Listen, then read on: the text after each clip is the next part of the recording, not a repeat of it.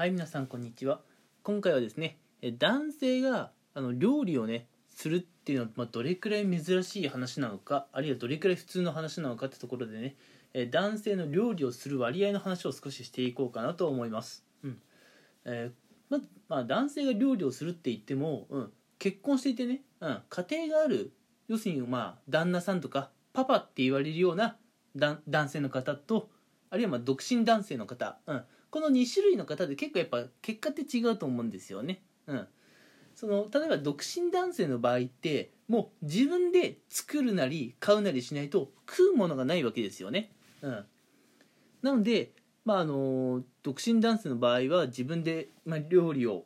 料理っていうかあの、うん、飯をどうにかして調達するわけですがこれはですね、まあ、40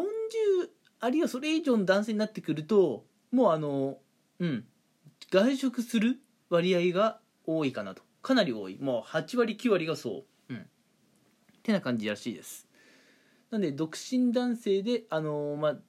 4050とまあちょっと年いっちゃってる感じの方は結構外食される傾向が多いのかなと。で一方若い方はまああのなんでしょ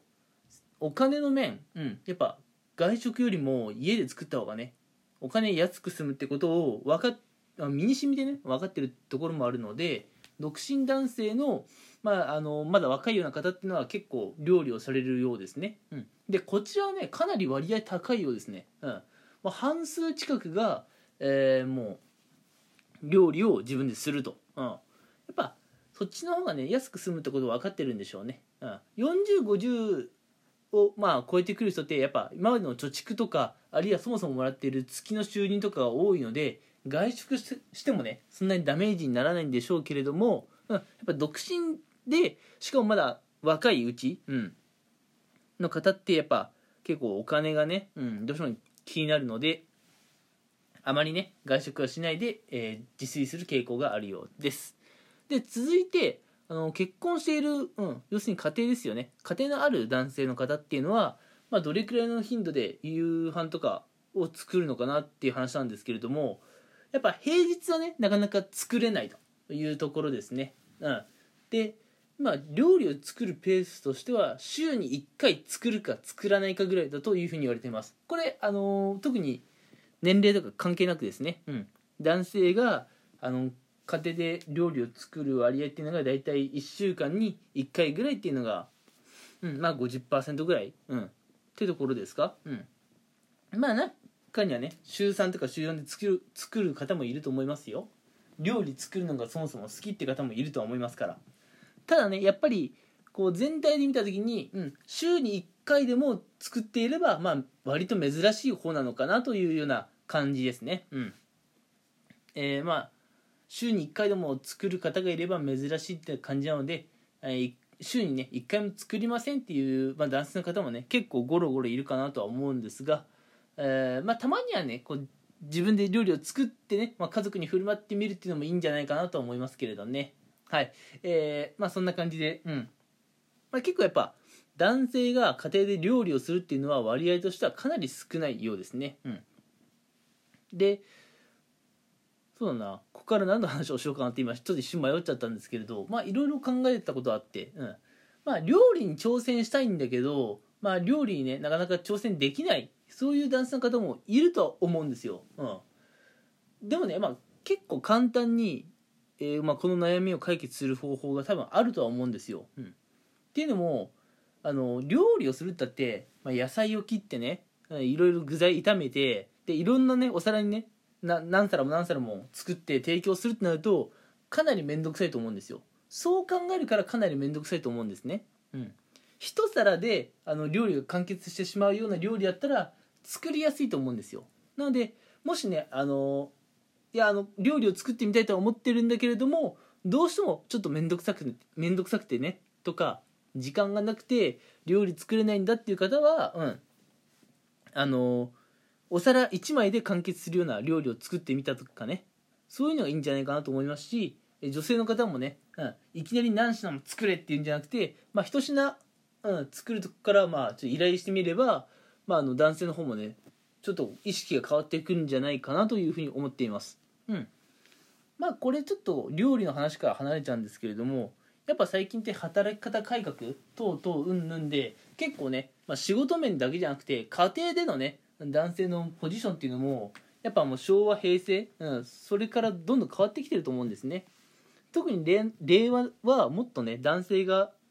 えー、料理をね積極的に作る時代になってもいいんじゃないかなというふうに、まあ、僕は、えー、勝手に思ってます、うん。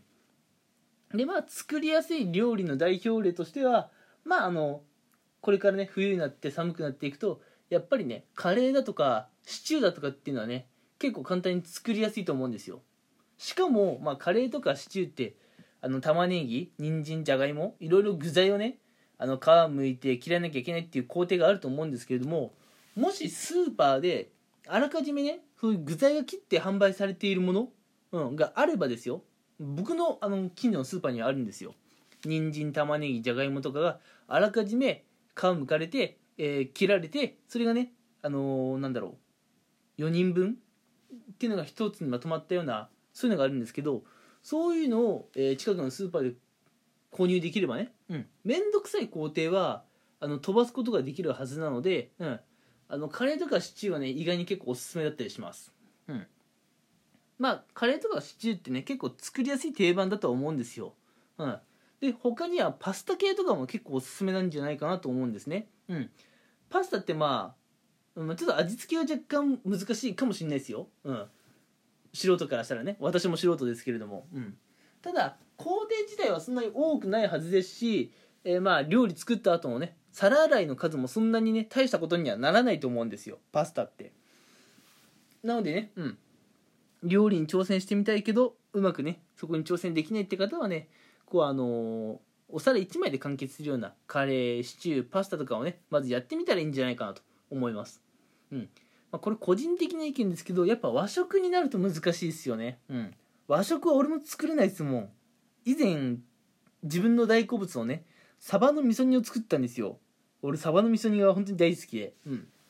家でもね食べてみたいなと思って作ったんですけどまあねまあねサバの味噌煮うん。ひどかった。よくまあこんなにまずいサバの味噌煮を作れたもんだとね、えー、逆に感心しましたよ。うん。何をどう間違えたらこんなにまずいのが出来上がるのかというふうにね、ちょっと驚愕しまして、それ以来、サバの味噌煮への挑戦をちょっとやれていないんですけれども、うん。なので、もしね、料理を始めてみたいけど、めんどくさいだとか、難しそうっていうイメージを持っている方がいたら、あのー、ね、作りやすい料理、カレー、シチュー、パスタっていうのがね、これから、うん、寒くなってくる時期にはおすすめだと思うのでやってみたらいいんじゃないでしょうか。うん、でそして、えー、最初の方にねお話ししたあの家庭でね料理を作るこの男性の割合が今結構少ないんですよ。ぶっちゃけ。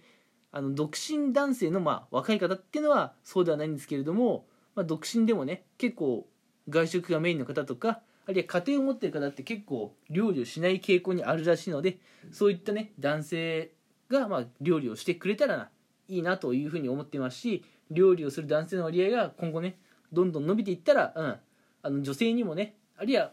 家庭のある方ではあのお子さんからのね評価も上がると思うのでちょっと挑戦してもらいたいなと思いました。てな感じでね、えー、今日もすげええー、自分勝手なテンポで、えー、ゆるくお話をしていきました、うん、今回もね聞いてくれてありがとうございます。それではまた、え次回聞いてください。ありがとうございました。